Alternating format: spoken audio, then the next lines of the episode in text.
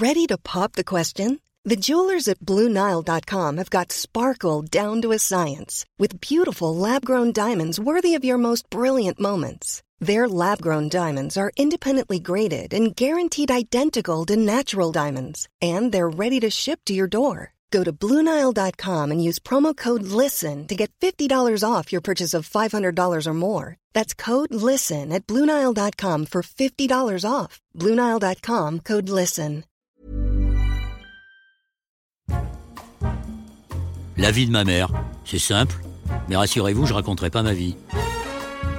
Parce que je joue sur les mots, et en jouant sur les mots, je vais m'intéresser à ceux que je rencontre. Ça sera les avis de ma mère. Ah bah ouais, mais elle est politique, mais j'étais journaliste avant, mais c'est vrai qu'on a tendance à se raconter et à se mettre trop facilement sur le divan aujourd'hui.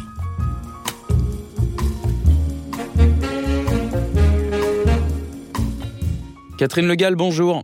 Vous êtes journaliste et auteur, spécialisé dans les dérives de la finance et vous venez de publier L'imposture océanique aux éditions de la découverte. Vous y dénoncez le financement de certaines ONG radicales par des fondations américaines pour faire du blue washing, le green washing des océans, après le concept de développement durable inventé par les multinationales pour garantir le business as usual. Avant de dériver vers ce nouveau sujet, en 2018, vous écriviez Les Prédateurs avec le grand Denis Robert, dans lequel vous enquêtiez déjà sur les requins de la finance. D'après le petit Robert, on peut dire le ou la Covid, mais on dit bien le gal. Catherine, bienvenue. Je vous laisse discuter avec Noël de votre mère que vous aimez tant. Voilà la présentation de Mathieu qui est adapté à votre livre, Le pillage océanique, qui est votre dernier livre, mais qui vient à la suite de plusieurs autres qui ont été cités euh, par Mathieu, dans lesquels vous vous intéressez à ce qu'on appelle, le, on va dire globalement, euh, les prédateurs. Ça a d'abord été Dexia et ensuite euh, ce livre sur les, sur les milliardaires prédateurs. Vous pouvez nous évoquer brièvement euh, ces, deux livres avant qu'on arrive au pillage océanique qui est dans la continuité d'ailleurs. Ouais, ouais. Euh, bah en effet, en fait, au départ, quand j'ai commencé à devenir journaliste, je me suis d'abord intéressée aux sujets sociaux. Et en fait, en 2008, euh, j'ai mes filles jumelles qui sont nées en pleine crise financière. Donc, elles sont nées en juillet. Et la crise financière était en septembre 2008. Et là, je me suis rendu compte que l'avenir de mes filles était totalement lié euh, au marché financier, à leur fonctionnement, et qu'une crise des marchés financiers euh, ben, impliquait euh, des, répercussions très fortes sur notre vie quotidienne. Et euh, je me suis rendu compte, en fait, de toute la somme des intérêts particuliers financiers qui se confrontaient et qui quelquefois accaparaient l'intérêt général. Et à partir de ce moment-là, je me suis intéressée au sujet financier, en fait. Donc, euh, au départ, j'ai tenu un blog qui décryptait les mécanismes financiers que je ne connaissais pas du tout. Et au fur et à mesure, euh, je me suis intéressée à la question des emprunts toxiques euh, qui a été vendue par Dexia aux collectivités locales. Donc, Dexia, c'était une banque publique qui a vendu des produits financiers explosifs aux collectivités locales. Donc là, on voit bien la manière euh, dont euh, la finance a finalement été contre l'intérêt général. Euh, j'ai fait de la BD, tout ça aussi. Et puis, effectivement, ensuite, j'ai rencontré Denis Robert qui m'a proposé qu'on fasse un bouquin ensemble. Donc, lui, il travaillait sur Albert Frère. Et puis, moi, je commençais à m'y intéresser aussi. Donc, on a décrypté comment Albert Frère, euh, qui est belge, et Paul Desmarais, qui est canadien, avaient monté ensemble une affaire et que finalement, ils avaient arnaqué euh, l'État euh, français et l'État brésilien. Et puis après, effectivement, je me suis intéressée à la mer parce que ce qui se passe, c'est que comme je m'intéressais à la manière dont les financiers accaparent le bien commun, quand je regardais la mer dans le village d'où je suis originaire, je me disais, mais est-ce qu'un jour, est-ce qu'un jour, est-ce qu'ils vont faire main basse sur, Sur la, la mer, mer, sur les océans. Alors, vous êtes, euh, vous étiez, vous vous considériez au départ comme une journaliste militante? C'est ce qui vous a conduit vers euh, ces pôles d'intérêt ou pas? Bah en fait, euh, euh, c'est difficile comme question parce que je crois pas vraiment moi à un journalisme vraiment neutre. Je pense que euh, l'être humain a quoi qu'il arrive un regard subjectif sur le monde. Euh, donc, euh, il s'avère que moi, j'ai un regard qui interroge beaucoup les mécanismes financiers. On va dire qu'il y a un regard critique. Et donc, on va dire que je suis journaliste engagée dans le sens où je porte avec moi le regard que j'ai sur le monde, mais on le retrouve aussi en sciences humaines et ailleurs. Et effectivement, j'essaie de décrypter les mécanismes qui me posent question, mais en toujours en me basant sur les faits, en faisant des recherches, évidemment une enquête, comme ça a été le cas pour mes deux précédents livres et comme c'est le cas pour l'enquête d'aujourd'hui. Du journalisme, en fait. Bah voilà, du journalisme.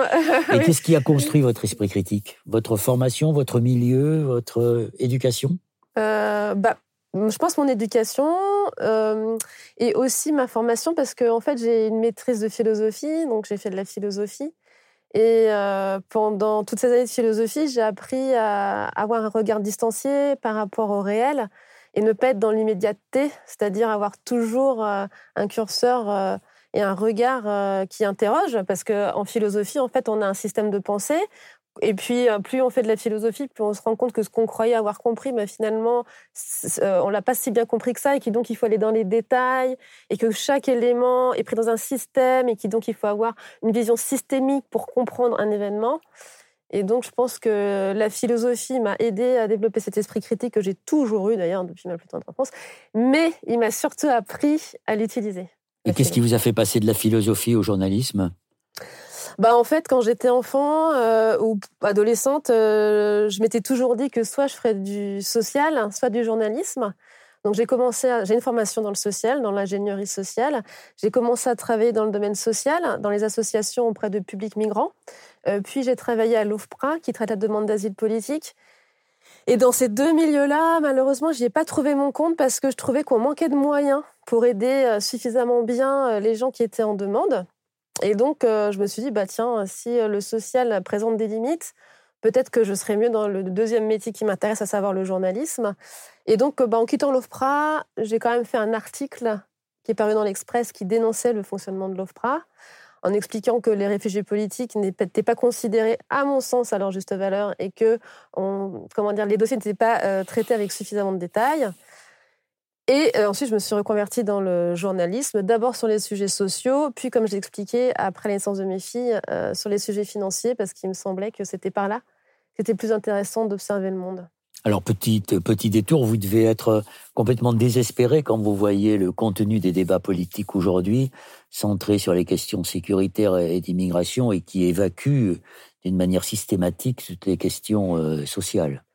Bah, je suis désespérée pour deux choses. La première, c'est effectivement sur le fait que euh, bah, ces questions-là soient traitées de manière extrême sans justement avoir ce recul et euh, ce besoin de réflexion euh, sur ce genre de sujets qui sont quand même très délicats.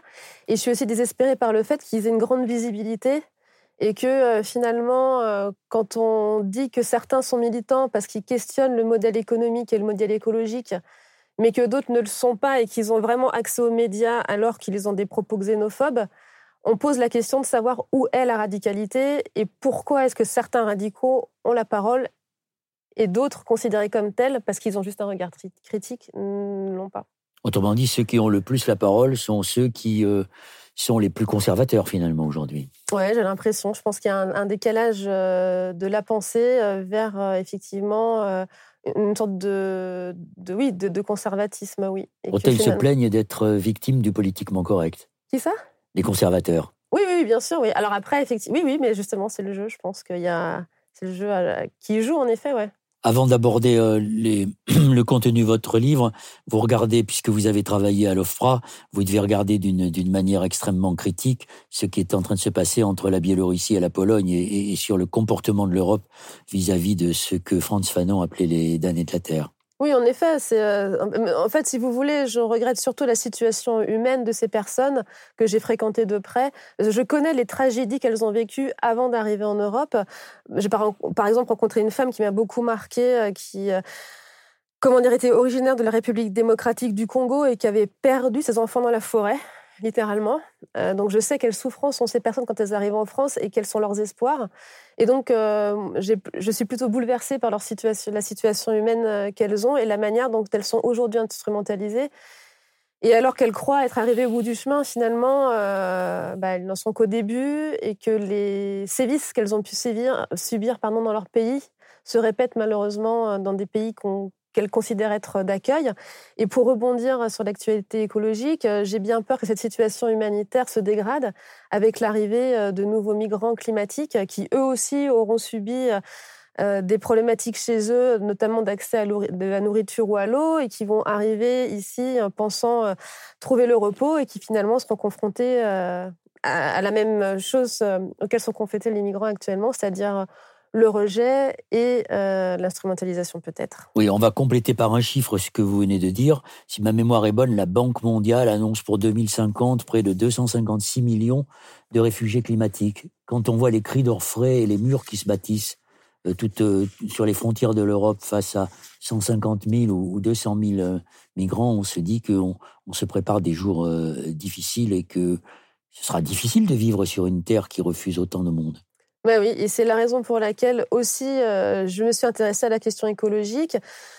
Parce que je me suis dit aussi que comme on le manque de régulation des États du milieu financier amenait, on va dire, la finance à comment dire, ériger en modèle dominant la croissance euh, qui euh, suppose en fait une consommation infinie de ressources finies et que comme euh, on ne contrôle pas de manière législative et réglementaire cette activité et la destruction qu'elle génère sur la planète, eh bien la correction va être terrible et que comme elle n'aura pas été gérée au niveau politique, elle va l'être géopolitiquement par des grosses crises alimentaires, politiques et malheureusement aussi conflictuelles qui vont bouleverser nos existences et je pense qu'on n'en prend pas suffisamment la mesure.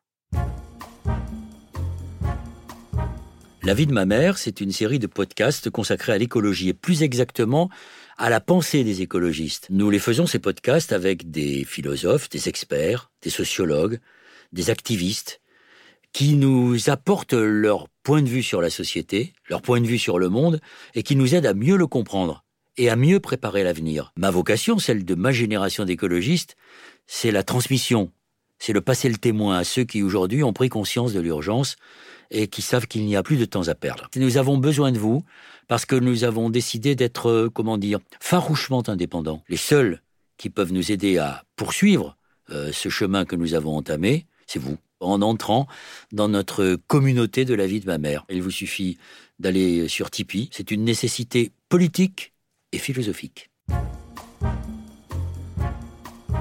Oui, la crise, alors on arrive maintenant au cœur de votre livre, la crise écologique pose en effet des problèmes géopolitiques que, que, l'on ne veut toujours pas voir. Ben non, c'est ça, il y, a une, cécité euh, qui, moi, me pose vraiment question. Et quand je me suis emparée de la question financière, je l'ai fait pour l'avenir de mes filles.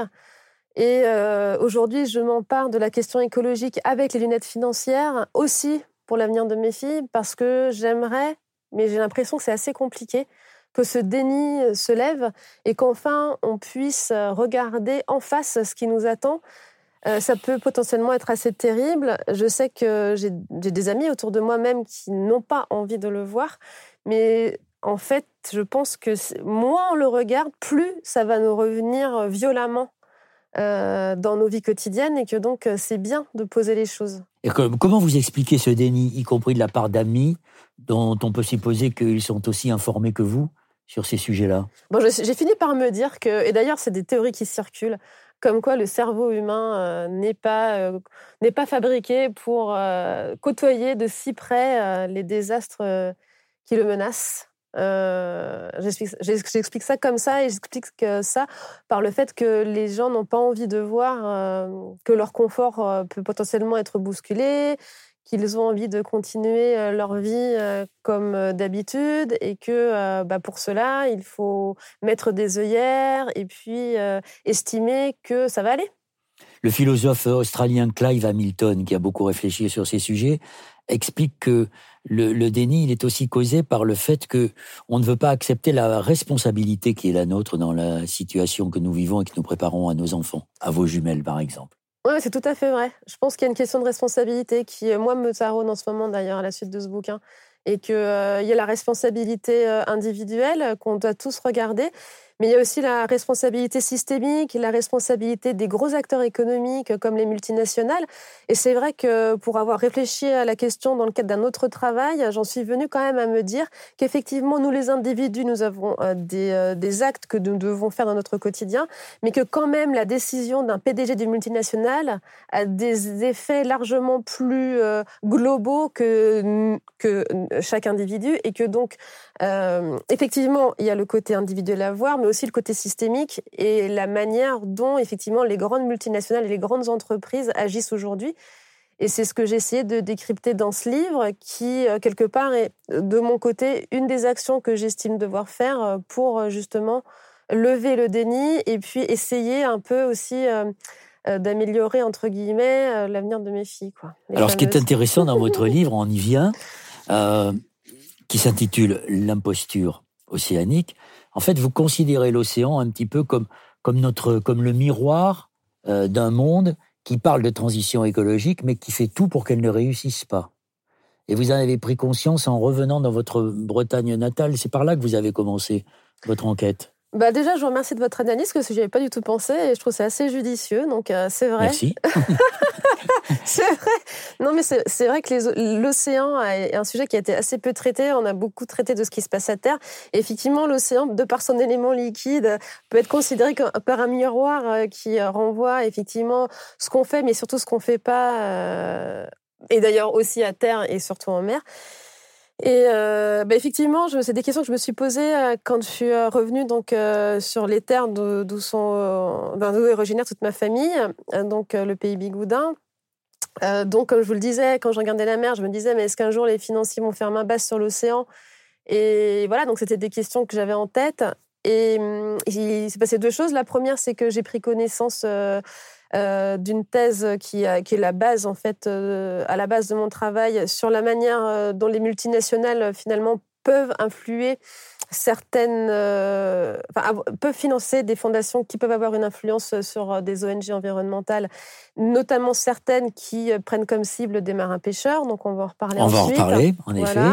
Et aussi euh, de par des, observations euh, tout à fait concrètes, puisque depuis que je suis toute petite, en fait, et que je vais à la plage très tôt dans l'année, il y a des algues vertes au printemps, un sujet qui a été traité par Inès Leroux dans sa formidable BD. Absolument. Et, avec les journalistes bretons qui travaillent à ses côtés, qui ont créé une, une plateforme qui s'appelle Splan, qui est très intéressante, et qui suit beaucoup de pression, à la fois de la part de leur rédacteur en chef, dans certains de leurs journaux, et, des attaques du lobby, euh, notamment de l'agriculture intensive. Ouais, euh, tout à fait. Et donc, euh, ces algues vertes-là, moi, je les connais bien parce que tous les printemps, bah, elles se développent sur le littoral et on voit bien qu'elles ont un effet. Moi, je me baigne dans les algues vertes quelquefois sur ma plage. Et donc, je me dis, mais les algues vertes montrent bien qu'il y a un problème de production agricole à terre et que forcément elles ont un impact sur le milieu halieutique.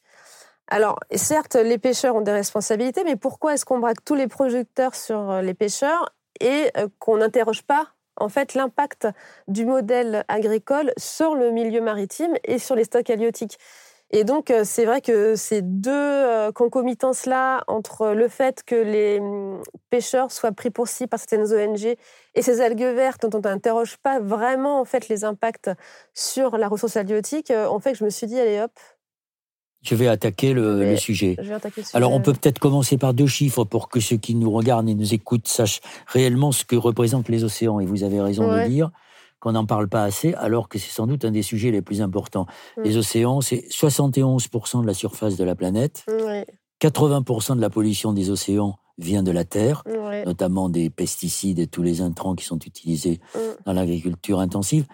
Et 90% des marchandises sont transportées par la mer. Ça fait beaucoup tout ça. Ça fait beaucoup. Et je rajouterais même, parce que moi j'ai découvert ça, que 99% des connexions Internet passent sur les océans et aussi que à horizon 2030, 75% de la population mondiale vivra à moins de 100 km de la mer. Donc, c'est un sujet majeur pour notre avenir. Alors, c'est la mer nourricière, mais ça peut, c'est une expression qui peut s'interpréter dans plusieurs sens. La mer nourricière, si on la protège, elle peut continuer à, nourrir les hommes, mais elle est aussi nourricière pour tous ceux qui sont, euh, qui sont des véritables prédateurs et qui vont se servir des richesses de la mer pour euh, les smartphones, pour, euh, pour le, développement du business as usual. Ouais. Bah oui, tout à fait. En fait, c'est vrai que en travaillant sur ce sujet, je me suis rendu compte que bah, la, mer subit actuellement une double pression, on va dire, hein, au niveau mondial, mais aussi au niveau local, hein, à partir de ma zone d'observation qui est la Bretagne. C'est-à-dire que après quelque part avoir ravagé euh, la terre, euh, les industries se sont tournées euh, vers les océans. pour pouvoir accéder à leurs nouvelles richesses et aussi parce qu'elles disposent de nouvelles technologies pour avoir accès à des richesses océaniques qui sont demeurées jusque-là inconnues. Euh, mais d'autre part, euh, les océans subissent une grosse pression anthropique. Euh, il y a beaucoup de problèmes d'acidification et d'eutrophisation qui fait que et puis aussi les courants marins qui changent, qui fait que bah, les systèmes halieutiques sont mis sous une grosse pression écologique. Et donc, alors que la, mer est vraiment en danger, on va encore vouloir en extraire les richesses. Et euh, on nous fait croire, à travers euh, cette euh, expression de l'économie bleue, que en même temps qu'on va pouvoir exploiter les océans, on va pouvoir les protéger, ce qui, moi, me pose une, vraie question. Expliquez-nous d'où est venue cette expression d'économie bleue. Qui l'a inventée? Elle s'inscrit dans la logique de ce que vous écrivez très bien dans votre livre, de ce que vous appelez la, la fable. Oui la flamme climatique inventée par les multinationales bah C'est vrai que je me suis rendu compte que, euh, alors qu'on pensait que le discours écologique euh, pouvait être neutre, et on en revient à cette notion encore de neutralité, euh, finalement, elle n'était pas si neutre que ça, et que ça peut être illustré par un, tandem qui a opéré dans les milieux climatiques dès les années 90, qui sont Maurice Strong et Stéphane Schmidaini. Euh, donc Maurice Strong, en fait, il a présidé le premier de sommet de Rio en 1992. Et euh, à ma grande surprise, euh, en creusant un peu qui était l'homme, je me suis rendu compte qu'il avait des connexions, et pas que des connexions, avec le milieu pétrolier, puisqu'il a été PDG de grosses multinationales pétrolières. Et donc j'étais très étonnée de le retrouver à la tête du, du sommet de la Terre en 92. Et donc déjà, on peut se rendre compte à travers cet homme que euh, le discours climatique avait un, pied euh, dans le monde de l'industrie et un pied dans le monde de l'écologie et que dès le départ, finalement, des hommes comme Maurice Strong sont très perméables finalement au discours des industries et ils sont tellement perméables que par exemple Maurice Strong en 92, il a voulu avoir la voix des multinationales pour réfléchir à la manière dont l'environnement pouvait être préservé.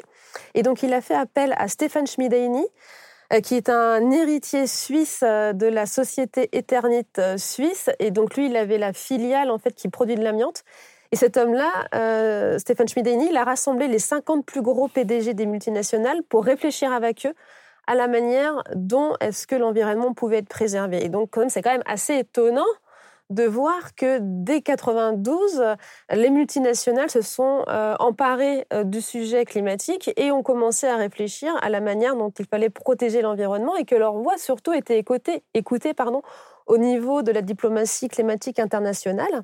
Et, tout euh, leur discours a été rassemblé au sein d'un livre qui est devenu la Bible climatique des multinationales, qui s'appelle The Changing Course qui selon moi, euh, participe à la construction de cette fable climatique dont vous avez parlé et qui est aussi à l'origine d'un des plus gros lobbies en matière environnementale des multinationales, qui est the World Business Council of Sustainable Development, le WSCD, euh, qui aujourd'hui euh, a une grosse influence au niveau environnemental pour comment dire pousser ses propres sujets, hein, enfin c'est un lobby, hein, dans les grandes rencontres climatiques. Et qui ne veut pas se reconnaître comme lobby, qui dit je suis simplement une association qui mêle des experts et des multinationales. Ouais, alors le WSCD, c'est vraiment le plus gros lobby euh, en matière environnementale.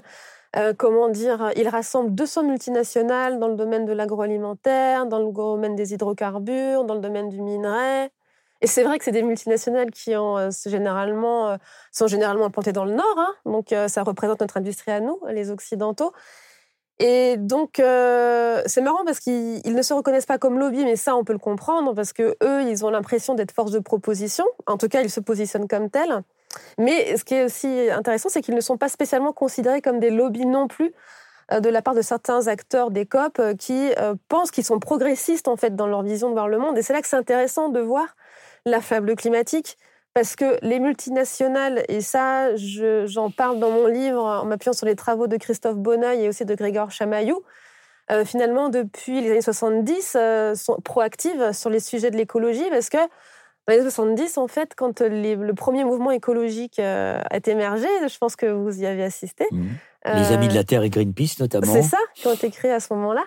Bah, Nixon, aux États-Unis, c'est d'ailleurs assez contre-intuitif, là encore, a commencé à réglementer, à verrouiller finalement les industries sur le mode arrêter de polluer pour préserver l'eau, pour préserver l'air. Et ça, ils n'ont pas du tout aimé, en fait. c'est là qu'est né notamment l'IPA, le ministère de l'Environnement américain. Exactement, exactement. Et donc, des gens comme Rockefeller, par exemple, euh, président de la, de JS Morgan Bank, euh, se sont sentis attaqués finalement dans leur euh, profession et leur possibilité de faire de la rentabilité. Et donc, ils se sont défendus à travers l'environnemental backlash qui a été documenté par Christophe Bonneuil, c'est-à-dire qu'ils ont détricoté toutes les réglementations à grands coups d'avocats et aussi de think tank pour montrer que la pollution venait d'ailleurs.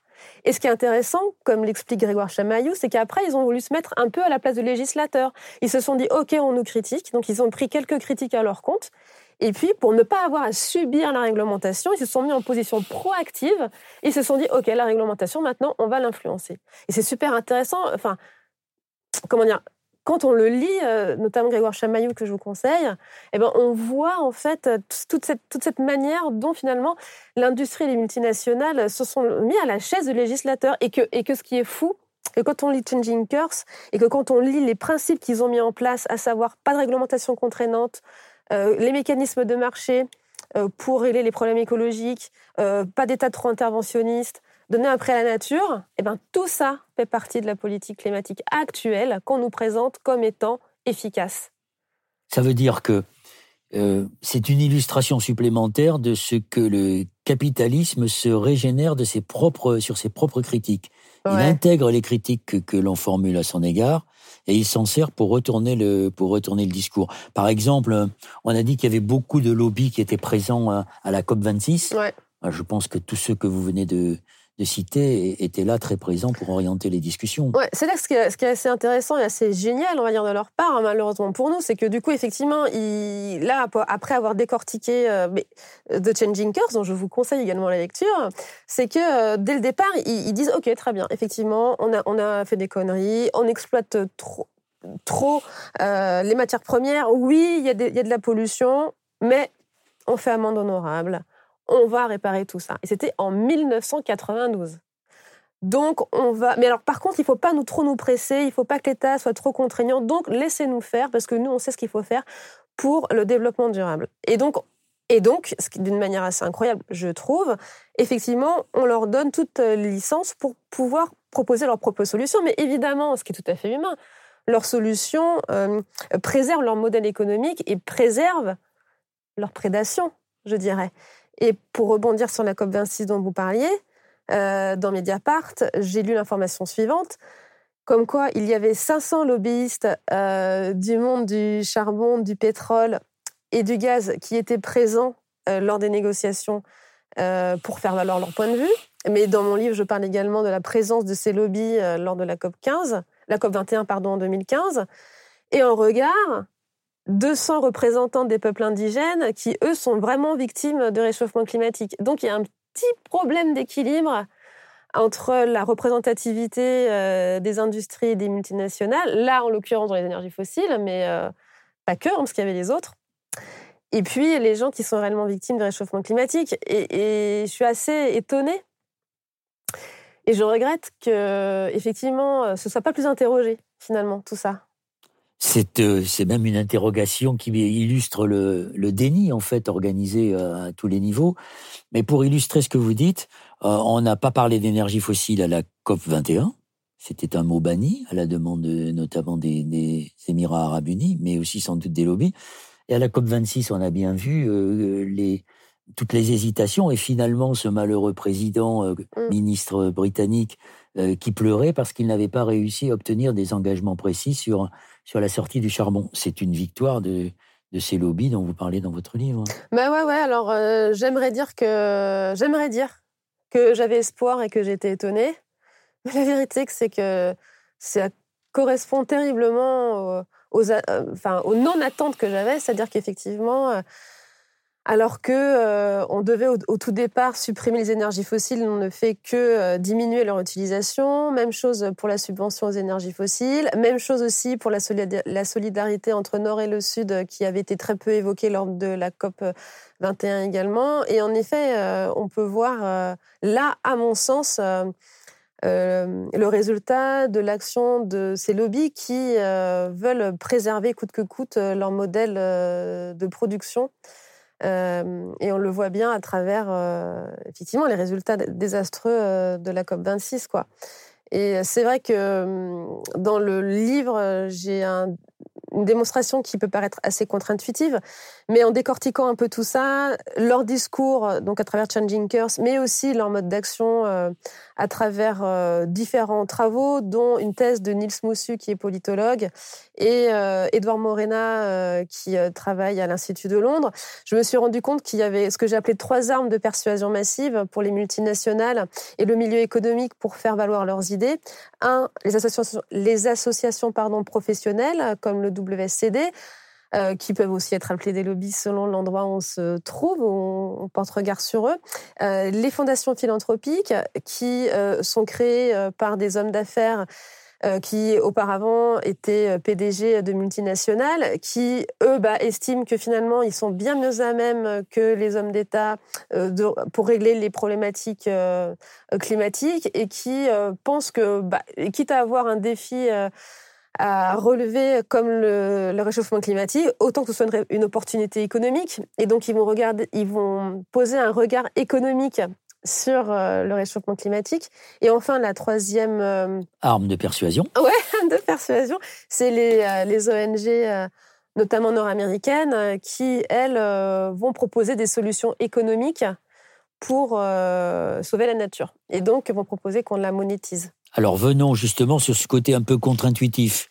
Euh, votre bouquin est, passionnant, mais pour celui qui euh, se place du point de vue écologique, ou écologiste cette fois-ci, euh, on est étonné de voir les attaques que vous formulez contre des ONG, en disant qu'elles ne jouent pas le rôle qu'on attend d'elles.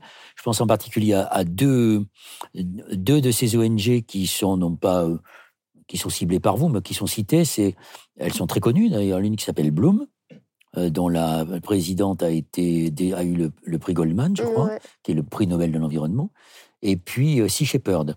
Mm. Et, vous dites qu'en fait, elle, on, admire l'action de ces ONG, mais en fait, elles ne rendent pas service à, ceux qui euh, vivent de la mer, à commencer par les pêcheurs, qu'elles ciblent, alors que ce ne sont pas eux, comme vous venez de le démontrer, qui sont les principales causes de la détérioration des océans.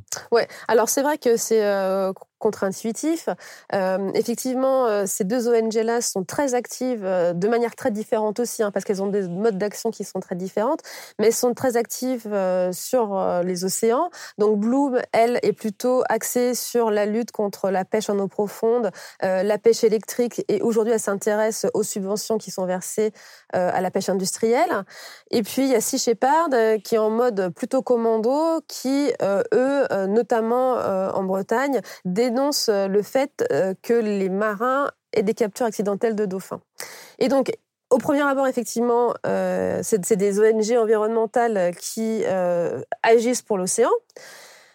mais quelque part, elles ne rendent pas service à ce même élément parce qu'en braquant tous les projecteurs, et ce depuis des années, sur la profession des pêcheurs, selon moi, elles, elles jettent dans l'ombre finalement d'autres causes qui sont euh, aussi très importantes et que on n'a pas encore trop été regardées. Donc il faut quand même être assez clair. Je ne nie pas la surpêche, notamment celle qui est générée par la pêche industrielle. Je ne nie pas le fait que les marins pêcheurs, même dans mon coin, aient des efforts à faire au niveau de la pêche durable. Même les pêcheurs le reconnaissent.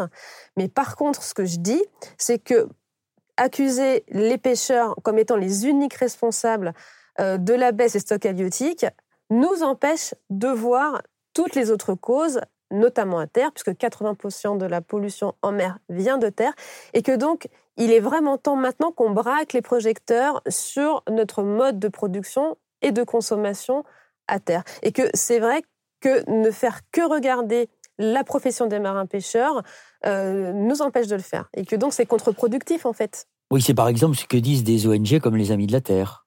Oui plus, euh, effectivement, les Amis de la Terre, eux, ils vont plus, euh, comment dire, s'intéresser au modèle de production, au modèle euh, de consommation et remettre en question la politique climatique, par exemple la neutralité carbone. Mais pour revenir à Bloom et Sea qui jouent leur rôle hein, dans, leur, dans leur domaine, ce que je trouve dommage, par exemple, c'est que, par exemple, pour la capture accidentelle de dauphins, effectivement, oui, les pêcheurs en, en, font, ça je ne nie pas du tout, d'ailleurs je ne nie pas les chiffres, Mais il faut aussi se, demander pourquoi les dauphins sont dans la zone côtière et les zones dauphins, ils suivent en fait leur, euh, leur nourriture. Et en fait, avec le réchauffement climatique, il y a des gros problématiques de migration des espèces qui fait que, par exemple, dans mon coin à moi, euh, bah, les sardines sont de plus en plus petites. On voit l'apparition de nouvelles espèces comme les poulpes qui sont des prédateurs, euh, par exemple des homards et des crabes, ce qui fait que ça pose des problèmes pour les pêcheurs qui pêchent des crabes et que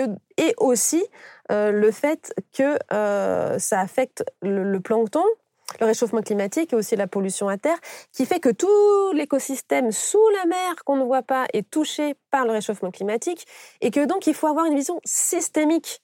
Et que donc oui, il y a une problématique de capture de dauphins, oui, c'est problématique, mais allons voir ailleurs, allons voir dessous, allons voir toutes les autres causes fondamentales de la disparition des ressources halieutiques et euh, si vous voulez, je peux vous parler de la pollution à terre et de l'impact sur le plancton, mais je vous laisse. Euh. Oui, tout à fait. Mais puisqu'on a dit au début de l'émission, au début de notre entretien, on a dit que 80% de la pollution de, des mers, ce que ne savent pas la, plupart des, des Français bah et, de ceux qui ne sont pas informés, elle vient de la terre. Oui, alors parlons-en, parce que c'est lié à des modes de production, qu'il s'agisse de l'élevage industriel, de l'agriculture de, de, industrielle, et de tout ce qu'on voit, euh, pas simplement en Bretagne, mais partout.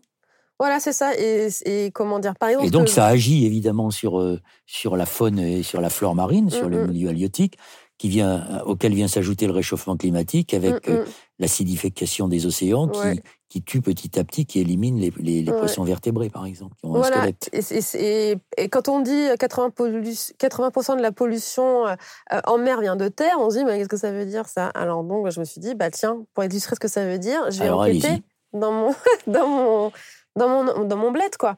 Et enfin, dans mon territoire, sur mon territoire. Alors, vous prenez un bon exemple pour de votre territoire. Je, vous interromps, mais j'ai peut-être tort. et peut-être ai-je raison de vous amener dans votre territoire à la pointe de la torche et les fameuses tulipes de la torche, qui sont une bonne illustration de l'utilisation des pesticides, c'est ça? C'est là où je voulais en venir. Euh, effectivement, parce que euh, en fait, euh, comment dire, je me suis intéressée notamment via un pêcheur de Téline hein, qui s'appelle Ronan Lecor, dont je parle dans mon bouquin, qui explique qu'il est. C'est quoi les Télines? Les télines, c'est des petits coquillages que l'on pêche, qui sont peu mangés en France, plutôt en Espagne et au Portugal, et que l'on pêche dans la baie d'Audierne et aussi dans la baie de la Torche, donc qui est un endroit proche de là où j'habite. Et donc, euh, je me suis rendu compte que ces mollusques bivalves euh, sont des sentinelles parce que euh, elles sont à, l'orée de la terre et de la mer et qu'elles sont donc très sensibles à la qualité des eaux. Et que quand la qualité des eaux euh, n'est pas bonne, alors euh, ça a un impact sur euh, leur reproduction.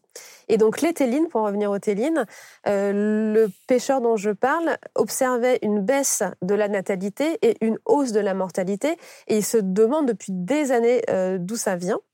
Et en même temps qu'il m'expliquait ça, There's never been a faster or easier way to start your weight loss journey than with PlushCare. PlushCare accepts most insurance plans and gives you online access to board-certified physicians who can prescribe FDA-approved weight loss medications like Wigovi and Zepbound for those who qualify. Take charge of your health and speak with a board-certified physician about a weight loss plan that's right for you. Get started today at plushcare.com slash weight loss. That's plushcare.com slash weight loss. plushcare.com slash weight loss. Euh, il y a eu des, études qui sont parues dans un journal local qui montraient que à la pointe de la torche, donc un des endroits où euh, Ronan Le Corpèche s'étéline, il y a une pollution euh, par les pesticides via les cours d'eau douce qui se jettent dans la mer. Et donc en remontant le fil, donc j'étais quand même aussi assez étonnée du fait que quand on a des analyses d'eau qui montrent qu'il y a des insecticides qui sont présents dans les cours d'eau, des insecticides qui sont interdits depuis plusieurs années à des doses assez extrêmes, et bien c'est très compliqué de savoir d'où ça vient, pourquoi elles sont là, quand elles ont été utilisées. Et j'ai dû faire appel à plusieurs spécialistes pour enfin avoir un éclairage. Et encore, je n'ai pas réussi à remonter jusqu'à la source.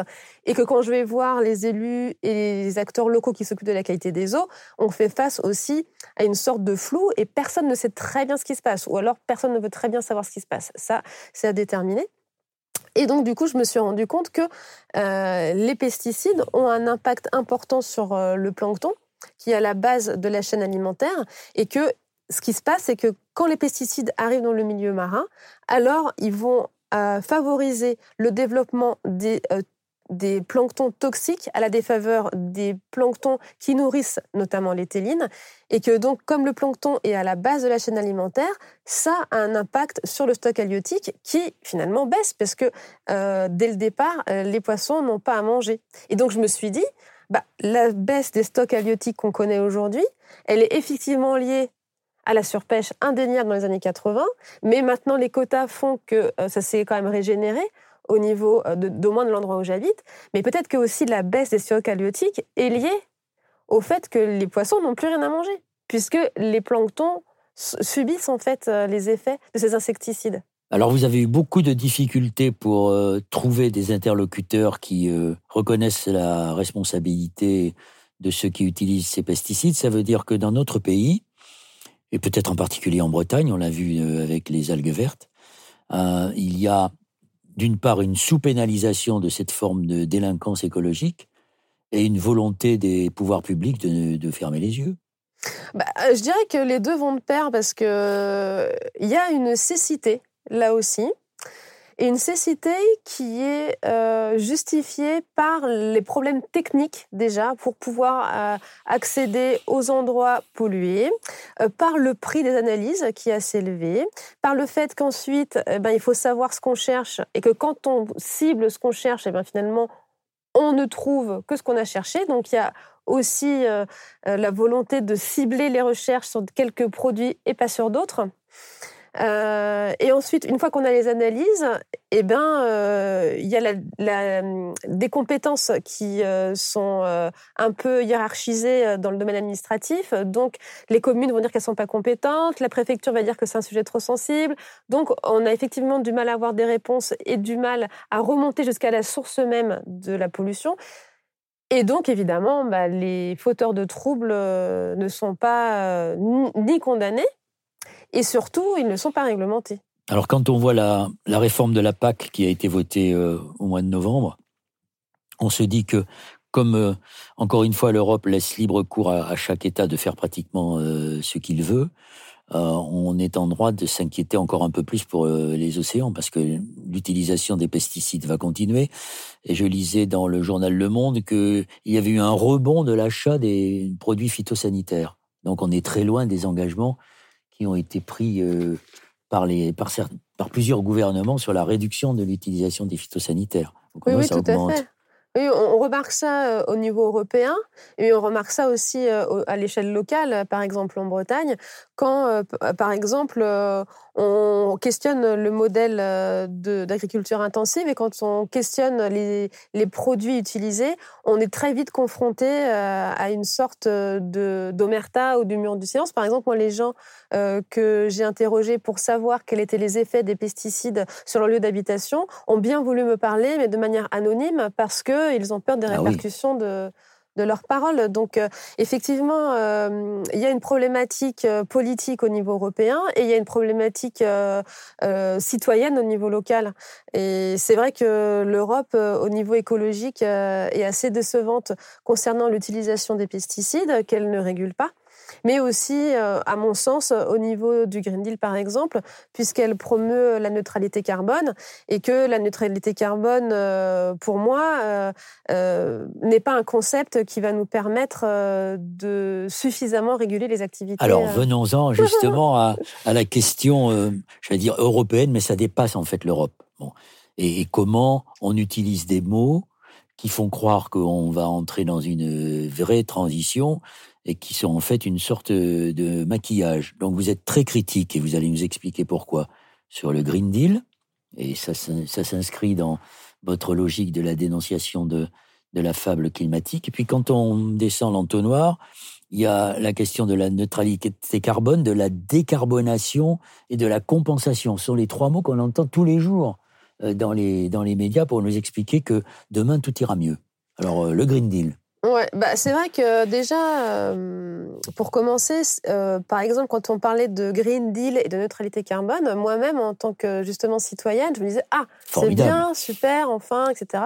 Et après, quand on décortique le mécanisme, quand on décortique le concept, bah, on descend un peu et on se dit ah mince alors, ce n'est que ça, parce qu'effectivement, la neutralité carbone, elle a deux euh, grandes jambes, on va dire. La première, c'est euh, d'abord de réduire les émissions de gaz à effet de serre à la, à la source même de la production, et que si ce n'est pas possible, alors euh, effectivement, on peut compenser en achetant des crédits carbone.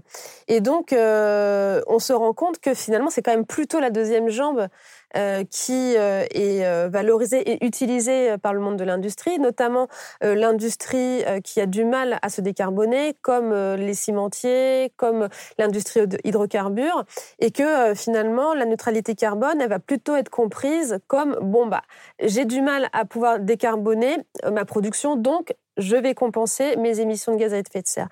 Et pour ça, il y a trois mécanismes. Le premier, qui est l'achat et la vente de crédits carbone sur les marchés carbone, qui ont été encore plus affinés, on a vu, lors de la COP26, donc qu'on peut légitimement déjà euh, critiquer et interroger.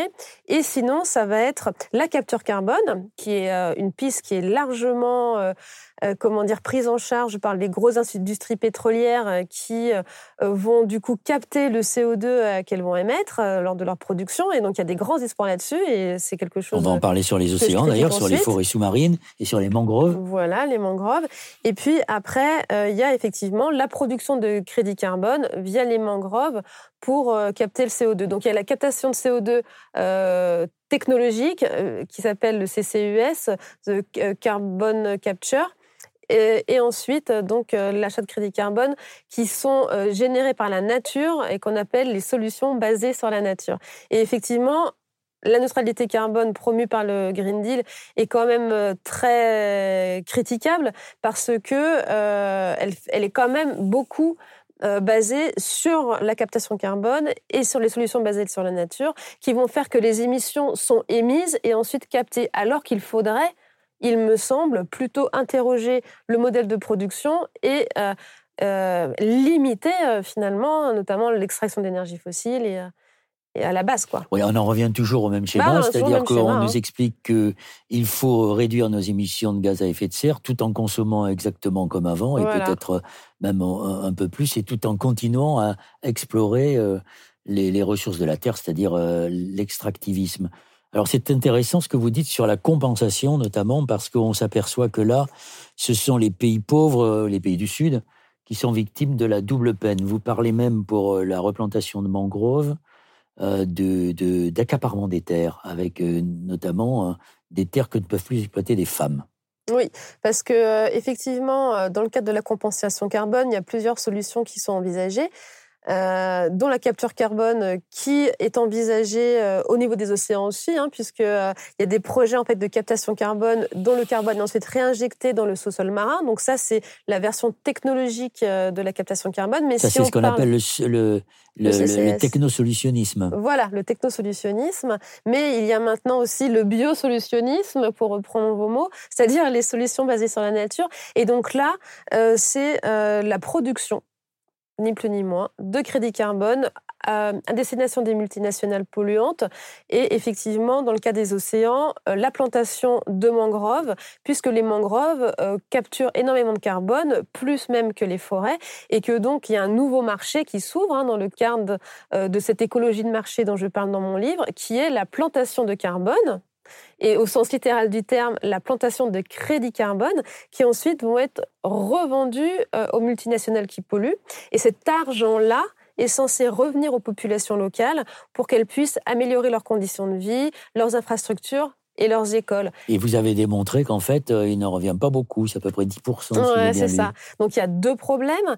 Euh, la première, c'est que si on prend un, un, projet comme celui qui a été mené dans le delta du, dans le delta du Saloum euh, au Sénégal, on se rend compte qu'une fois que les mangroves sont plantées, alors euh, les terres sont interdites d'accès, notamment euh, aux femmes qui pêchent des huîtres euh, dans le delta du Saloum au Sénégal, et que donc elles sont privées de leur subsistance. Donc euh, ça pose un problème pour les populations locales, évidemment. Et là, on peut parler d'accaparement des terres. Et aussi que l'argent qui est reversé aux collectivités locales, sur le territoire desquelles sont plantées les mangroves, perçoivent très peu de cet argent, et que donc il faut interroger euh, ce principe même, à savoir que les ONG qui sont intermédiaires, quelquefois, euh, de l'aveu même de gens qui sont pro marché carbone, euh, demandent 50% de la somme qui, a été versée à la population locale.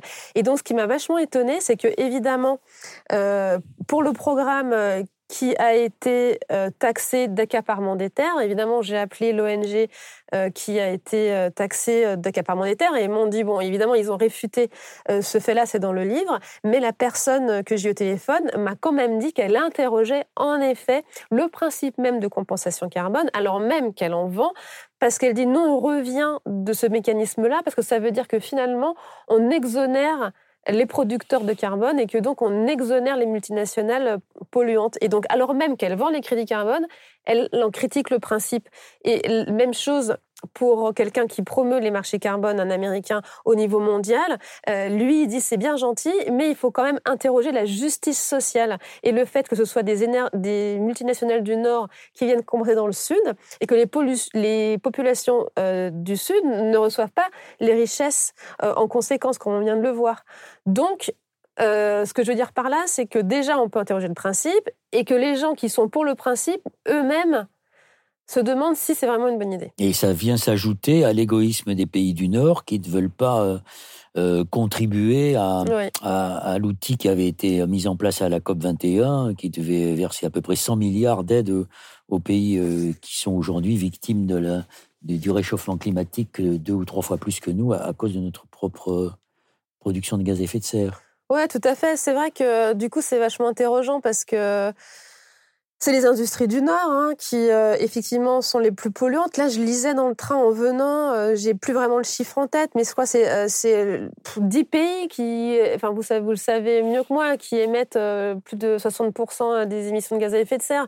Donc effectivement, il y a très peu de pollueurs, mais par contre qui dont les effets néfastes ruissellent. Surtout quand on parle de ruissellement, c'est plutôt dans ce sens-là, c'est-à-dire qu'ils vont polluer euh, euh, tout, euh, toute l'hémisphère sud. Et, donc la justice climatique, je pense que c'est vraiment quelque chose que là aussi on doit aller interroger, parce que la compensation carbone dans les forêts au niveau de la terre et dans les mangroves au niveau des océans se fait dans les pays du Sud. Et donc, ce qui est fou, c'est que on laisse les multinationales. Quand on parle d'empreinte écologique, moi, quand j'ai écrit ce bouquin, il m'est venu en tête les Pac-Man que quand j'étais gamine, un jeu là où les Pac-Man ils mangent des points.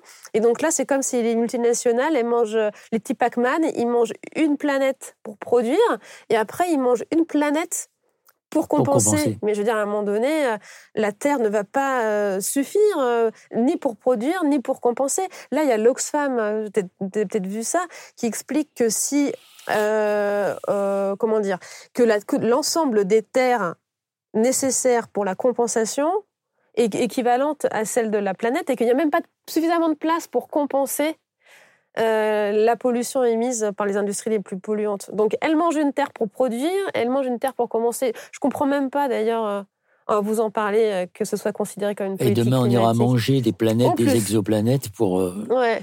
essayer de survivre sur la Terre. Vous, dans votre explication, il y a aussi, vous venez d'évoquer la justice climatique. Vous avez, vous, approuvez, euh, je suppose, les actions qui ont été menées devant la justice. Je pense à ce qui s'est passé avec euh, l'affaire du siècle, avec Urganda aux Pays-Bas. Euh, vous le considérez comme, comme un outil parmi d'autres ou comme un outil déterminant la, la question de la justice climatique par rapport au poids énorme des multinationales?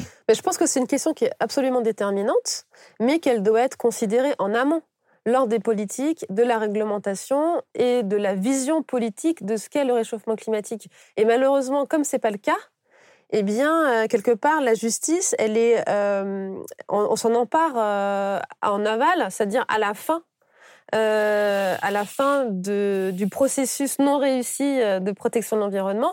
Et donc, c'est-à-dire que comme on l'a pas réfléchi avant, on doit euh, s'emparer de la justice parce que rien n'a été fait. Donc euh, malheureusement, je pense qu'effectivement la justice aujourd'hui euh, doit être saisie pour rééquilibrer finalement les forces, mais ça aurait dû, ça, devrait être réfléchi euh, en amont. Alors je sais bien que c'est un peu idéaliste, hein, parce qu'on voit ce qui s'est passé à la COP 26. Euh, il est bien évident que la justice euh, climatique n'a pas du tout été prise en charge.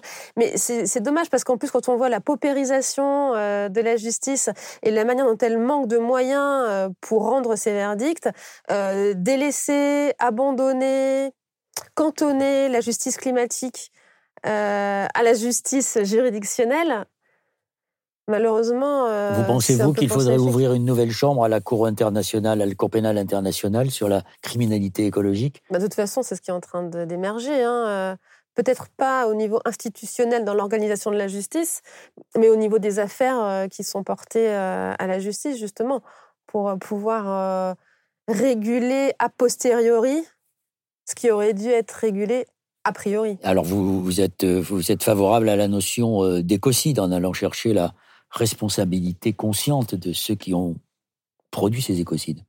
Ouais, je pense que je suis euh, favorable à la notion euh, d'écocide, mais je suis surtout euh, favorable au fait qu'on évite les écocides et qu'à un moment donné, on questionne véritablement notre système de production et que ce soit fait au niveau systémique par par le débat public parce que ce que ce qui m'énerve un peu, je dois dire, c'est que l'écologie euh, qu'on nous chantonne à longueur euh, de, de, de, COP, 26 et, et le discours qui nous est proposé aujourd'hui, la fable climatique, eh ben, euh, elle, elle n'est pas, elle remet pas en question ça, elle, elle n'est pas viable, et que donc. elle accompagne, elle ne transforme pas. Elle accompagne, elle ne transforme pas, et que donc quelque part, euh, on ne remet pas en question la croissance, alors que depuis les années 70, euh, les pistes pour la remettre en question est présente, et qu'on nous fait croire qu'on va pouvoir continuer à croître, et en même temps, toujours le fameux et en même temps, protéger la nature, ce qui est quand même le,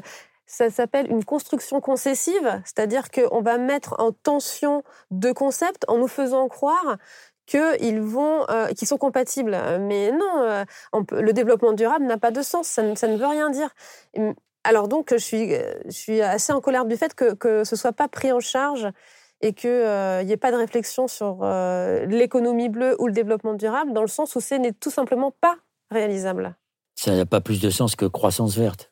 Ça n'a pas plus de sens que croissance verte. Et pourtant, je trouve ça, je trouve ça assez évident au niveau de la réflexion intellectuelle mais je trouve ça très très peu évident euh, que, enfin, je trouve que la prise de conscience est très peu évidente, quoi.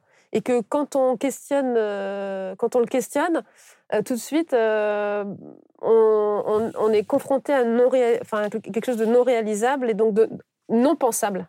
Quand vous parlez, par exemple, de décroissance à vos amis qui doutent, vous apparaissez comme quelqu'un qui va promettre les, restrictions, une vie plus difficile, ou au contraire comme quelqu'un de sérieux qui, qui, qui, fait un constat, c'est qu'on ne va pas continuer, pouvoir continuer à se comporter comme ça, comme, comme des prédateurs, à vouloir croître, croître, croître, selon des critères qui ne correspondent plus au bien-être, à ce que les Espagnols d'Amérique du Sud appellent le buen vivir.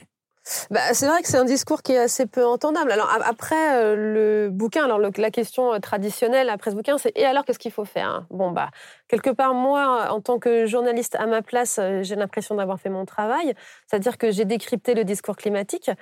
Après, d'un point de vue personnel, effectivement, je me pose la question de la décroissance. Et quand on pose la question de la décroissance, on devient assez vite inaudible. Sauf que moi, ce que je me dis, c'est que cette question-là, il faut la poser et c'est la raison pour laquelle j'ai fait le bouquin. Il faut que le discours euh, que le discours climatique actuel soit déconstruit et se retrouve dans le débat public, parce que s'il n'est pas pensé, il va nous être imposé. Et que les restrictions que la décroissance veut prendre en charge, elles, vont nous être euh, imposées de l'extérieur par des conflits dont on parlait au départ, d'accès à leurs ressources qui vont déstabiliser euh, la géographie euh, et la géopolitique et que donc on va devoir être contraint. Mais là, on va pas être contraint par les lois, on va pas être contraint par les réglementations, on va pas être contraint par le gouvernement, on va être contraint par la violence, on va être contraint par éventuellement des guerres civiles, on va être contraint peut-être par les armes. Donc, à tout prendre, je pense que penser la décroissance permettrait d'éviter cette violence-là et que même si elle nous fait violence intellectuellement aujourd'hui, elle nous fait bien moins violence que les conséquences d'une croissance infinie qui de toute façon va amener à des corrections qui vont être, c'est évident, évident, conflictuelles. Et je pense que c'est là le cœur de, de la, raison pour laquelle euh, j'ai écrit ce livre, c'est que pour mes enfants, la décroissance qui va nous être imposée dans la violence, me, terrifie et que donc je préfère parler décroissance aujourd'hui, même si je ne suis pas entendable, parce que ce sera beaucoup plus doux et beaucoup plus intelligemment fait que des restrictions qui vont être imposées. Euh, et quoi qu'il arrive, on ne les veut pas, la restriction. Mais il vaut mieux les penser en amont. Donc, ce qui n'est pas punitif, l'écologie n'est pas punitive, c'est notre aveuglement qui est punitif et qui nous promet des jours difficiles et même, euh, comme vous le dites, euh, des formes de totalitarisme ou d'éco-totalitarisme bah, J'ai l'impression, hein, peut-être que je me trompe et j'espère me tromper, mais qu'à un moment donné, il va falloir par exemple, je reviens des États-Unis où j'étais en enfin j'ai enfin tourné un documentaire pardon, notamment au Texas. Ce mode de vie n'est pas viable, on peut pas comment dire vivre comme ça, c'est pas possible. Donc effectivement à un moment donné, il va falloir qu'on qu'on budgétise notre empreinte écologique et qu'on nous dit, bah, toi, tiens, individu tel, tu vas pouvoir consommer ça. Et puis toi, individu tel, tu vas pouvoir consommer ça parce que si on fait la somme globale, on va pas pouvoir consommer plus. Sauf que si on, on euh, je réfléchis à ça, mais ça se trouve, c'est des anticipations qui n'auront pas lieu, mais si, euh, si euh, Monsieur A est plus riche que Monsieur B, ben Monsieur A il va pouvoir compenser ses émissions en achetant à Monsieur B qui n'a pas d'argent pour acheter de l'essence. Euh, lui qui, enfin, on, va arriver. là encore, on va se poser la question de la justice sociale.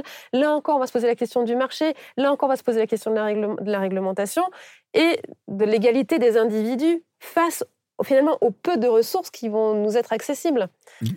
Donc pour vous parler d'écologie sans l'accrocher à la question de la justice sociale, c'est un leurre, c'est une hypocrisie ou en tout cas une imposture même. Oui, voilà. Oui, oui. Euh, ouais, tout à fait. Je pense que là, le prochain enjeu, c'est celui-là, c'est-à-dire celui de la justice sociale. Mais on le voit bien euh, quand on voit les milliardaires, euh, style Jeff Bezos ou bien Zuckerberg, qui font partie, hein, qui ont monté des fondations philanthropiques. Donc effectivement, elles, elles montent des fondations philanthropiques quelque part pour euh, réparer les dégâts commis par des multinationales telles que les leurs, mais quand même, elles ont leur petite île euh, bien à l'abri euh, en cas d'effondrement pour pouvoir se, être sécurisées. c'est le survivalisme, c'est ce que la Tour appelle se retirer du monde. C'est ça croyant qu'ils seront sauvés, hein, alors qu'ils finiront comme les autres, mais c'est un peu plus tard. Un peu plus tard. Mais là, on voit bien que la justice sociale se pose, c'est-à-dire que euh, les personnes qui ont suffisamment de moyens peuvent se retirer, se protéger, et pas les autres. Et c'est ce dont on parlait en début d'entretien euh, pour les réfugiés climatiques. Euh, donc voilà, c'est vrai que c'est un discours qui est compliqué, je pense, non seulement à argumenter, mais aussi pour être entendu. Mais je pense qu'il est indispensable, euh, que ces questions-là sont indispensables euh, aujourd'hui. Et quand je le dis, je ne pense même pas à moi. Je pense à, à, nos enfants, en fait. Et pourtant, ce que vous dites là, on l'entend finalement assez peu dans les grands médias. Il y a quelques, quelques petits îlots comme ça de temps en temps. Ouais, je sais. Euh, ça aussi fait partie des questions que je me pose en ce moment aussi. Pourquoi? Ça pose la question du rôle des journalistes? Ouais, ça pose la question du rôle des journalistes, du rôle des médias et de ce qui est entendable ou pas dans les médias, justement. Alors, euh, vous, vous le faites dans des, dans des lieux où on réfléchit, des documentaires, euh, des livres, la revue 21, qui est une revue euh, de réflexion, finalement. Oui. Et donc, vous, vous êtes dans des petits oasis comme ça. Mais est-ce que la somme de ces petits oasis peut contribuer à faire changer les choses, à imprimer ce qu'on appelle la bifurcation? Bah, C'est la question que je me pose en ce moment. J'espère. Euh, autrement, ce serait compliqué euh, d'un point de vue personnel et professionnel, et même vis-à-vis du regard que je porte sur euh, mes enfants et leur. mais c'est difficile. C'est difficile. Mais vous, Nel, ma mère, vous le savez bien. Parce que je sais qu'on peut inverser. Oui, mais je voudrais vous poser une question avant. Est-ce que, est que toutes ces réflexions que vous venez de tenir devant nous, et qui, traverse euh, pas mal de, pas mal de, gens aujourd'hui, de votre génération et même plus jeunes. Euh, est-ce que ça, ça a fait changer votre vie? Est-ce que c'est une des raisons qui vous a fait quitter Paris pour euh, revenir en Bretagne et, changer de, de mode de vie d'une certaine manière? Oui, tout à fait. Mais alors c'est très très pragmatique. Hein. bon, déjà, j'habitais, j'ai habité Paris pendant 15 ans et donc au niveau de de l'espace et euh, j'avais envie d'autre chose. Mais c'est ma réponse va être beaucoup plus basique que ça. C'est que quand mes filles sont nées, donc elles sont nées, étaient prématurées, donc euh, il y avait quand même une relation très forte à la vie et à la mort à ce moment-là parce que parce que j'avais, je venais d'être maman et donc elles étaient prématurées, donc c'était compliqué. Il y avait la crise financière, donc quel était leur avenir, donc j'étais dans un moment de tension personnelle assez euh, forte. Et euh, lors de la crise financière, donc je me suis rendu compte bah, qu'il y avait des pros, que ça, comment dire, que le fait qu'il y ait une crise financière faisait qu'il pouvait ne pas y avoir d'approvisionnement dans les villes, et que donc euh, j'allaitais mes filles, mais que je leur, je leur donnais aussi des biberons, et que possiblement leur lait maternel pourrait pas arriver à monoprix parce que les marchés financiers étant effondrés, les camions ne pouvaient plus avoir accès à l'essence, et que donc ils pouvaient pas livrer. Et je me suis rendu compte à quel point le modèle que je ne questionnais pas tant que ça euh, jusque-là euh, était important pour ma survie et que le modèle marchand était très important pour ma survie. Euh, donc c'était une première prise de conscience. Et la deuxième, c'est que j'habitais Belle-Ville, que j'ai ouvert mes volets et que je me suis dit ah mais il y a que du béton. Si jamais j'ai plus rien à bouffer pour faire planter des pommes de terre, je suis un peu dans la merde. Et donc j'ai eu une vision fulgurante comme ça euh, donc j'en parlais à mes amis qui me regardaient avec des yeux, euh, mais euh, ça a fumé la moquette ou quoi. Mais à l'époque, je suis allée écouter religieusement Frédéric Lordon qui a, dit on a frôlé la catastrophe, on se rend pas compte que si ça se trouve, on aurait pu planter des pommes de terre dans les mois qui ont suivi la crise financière. Et donc, pour en revenir à votre question de départ, c'est que quand je vais mes volets et que je me suis dit ah, si je faire planter des pommes de terre, je suis dans la merde, je me suis dit bon, peut-être mieux habiter à la campagne.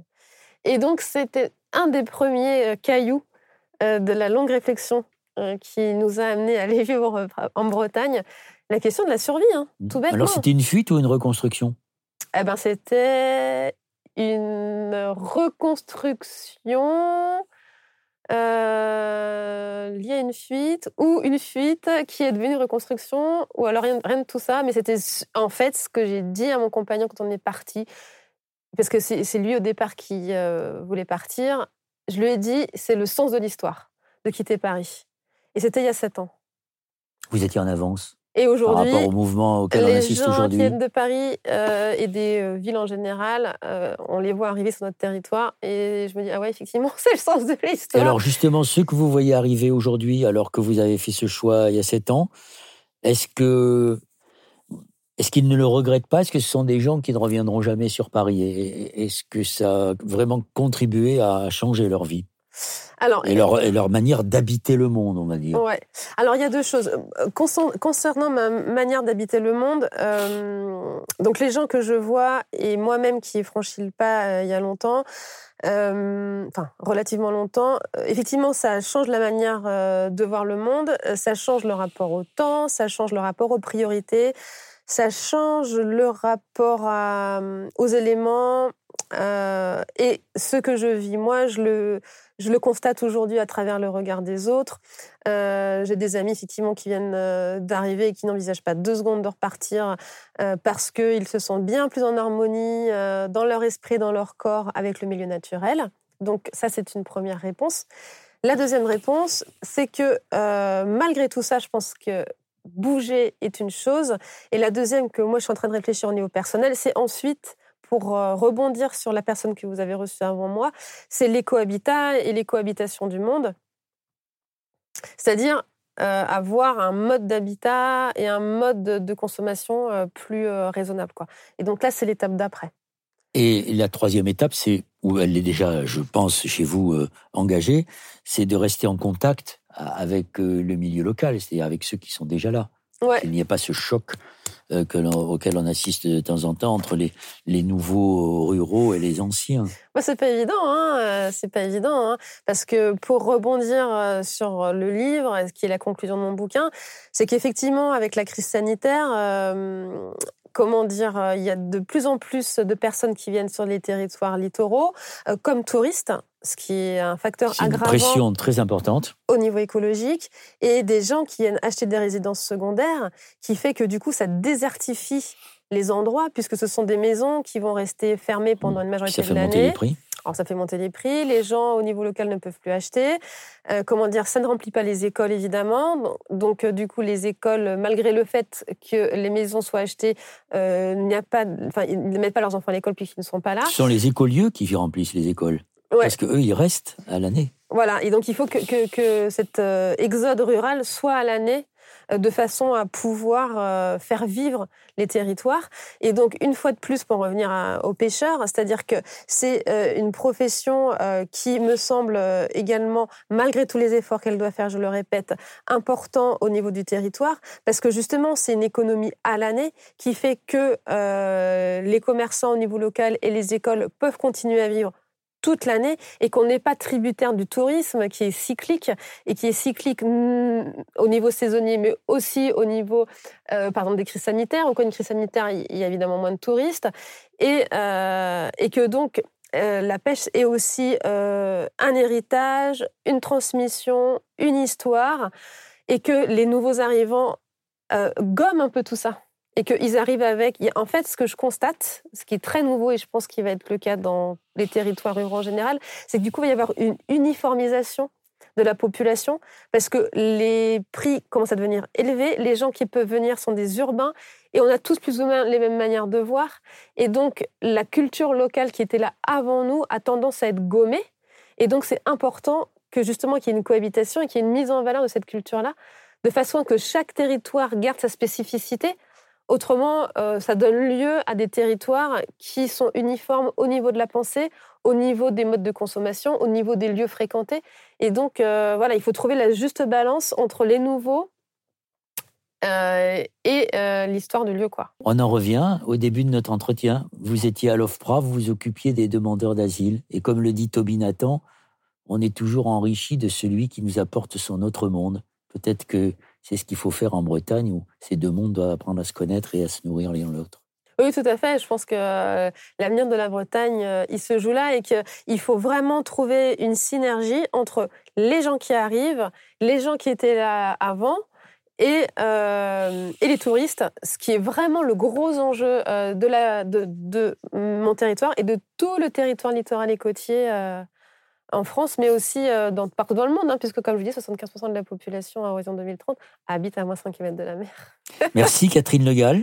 Euh, avant que vous repreniez le train pour regagner la Bretagne, je rappelle le titre de votre livre, dont nous venons de parler bien au-delà, l'imposture océanique et le sous-titre, qui est très important, le pillage écologique des océans par les multinationales. C'est très important de connaître euh, ce bouquin parce qu'il vous apprendra que les océans, contrairement à ce qu'on nous raconte, ça pourrait être notre mère nourricière, mais que pour l'instant, on essaie de l'exploiter d'une manière absolument insupportable. Merci beaucoup. Merci. Donc moi j'ai une question euh, pour vous Noël après que vous qu'on ait discuté, c'est de savoir justement ce que vous pensez cette notion de décroissance et le fait qu'elle soit assez quand même peu entendable et qu'elle soit peu audible aussi au niveau euh, du grand public. Et est-ce que vous percevez euh, une évolution du discours écologique et, comment il s'est déplacé sur l'échiquier politique? C'est justement il s'est, on le considère comme plus radical ou bien alors est-ce qu'il comme plus entendable?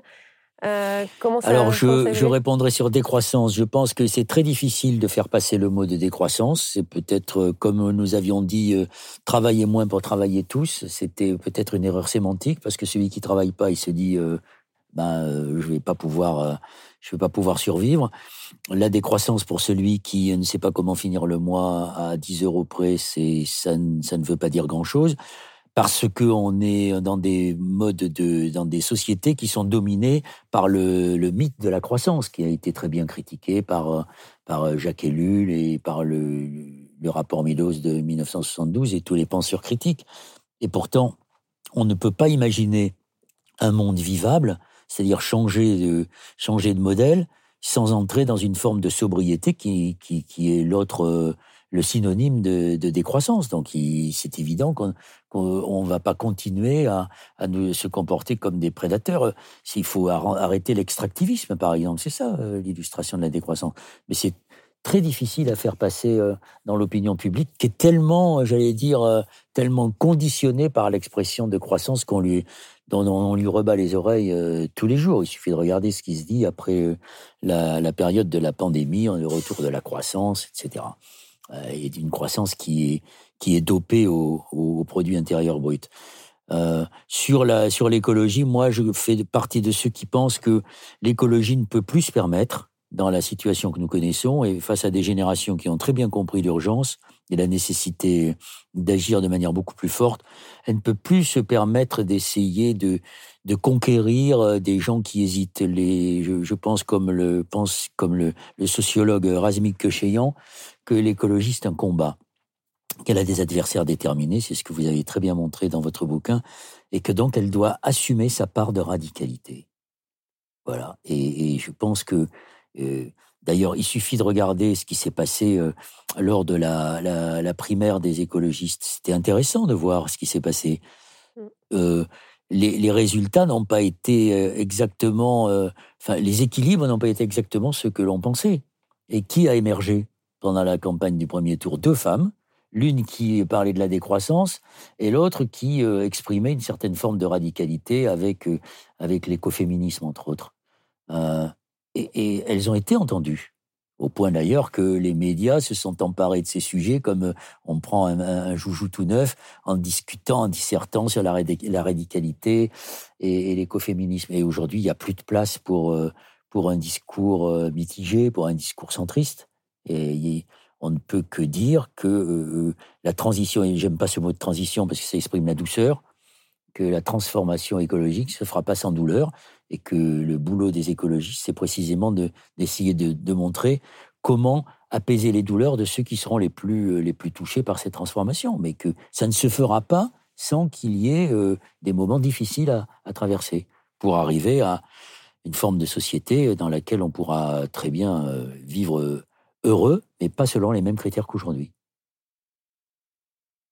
Merci. Merci les gars. Merci Catherine, c'était super. Merci.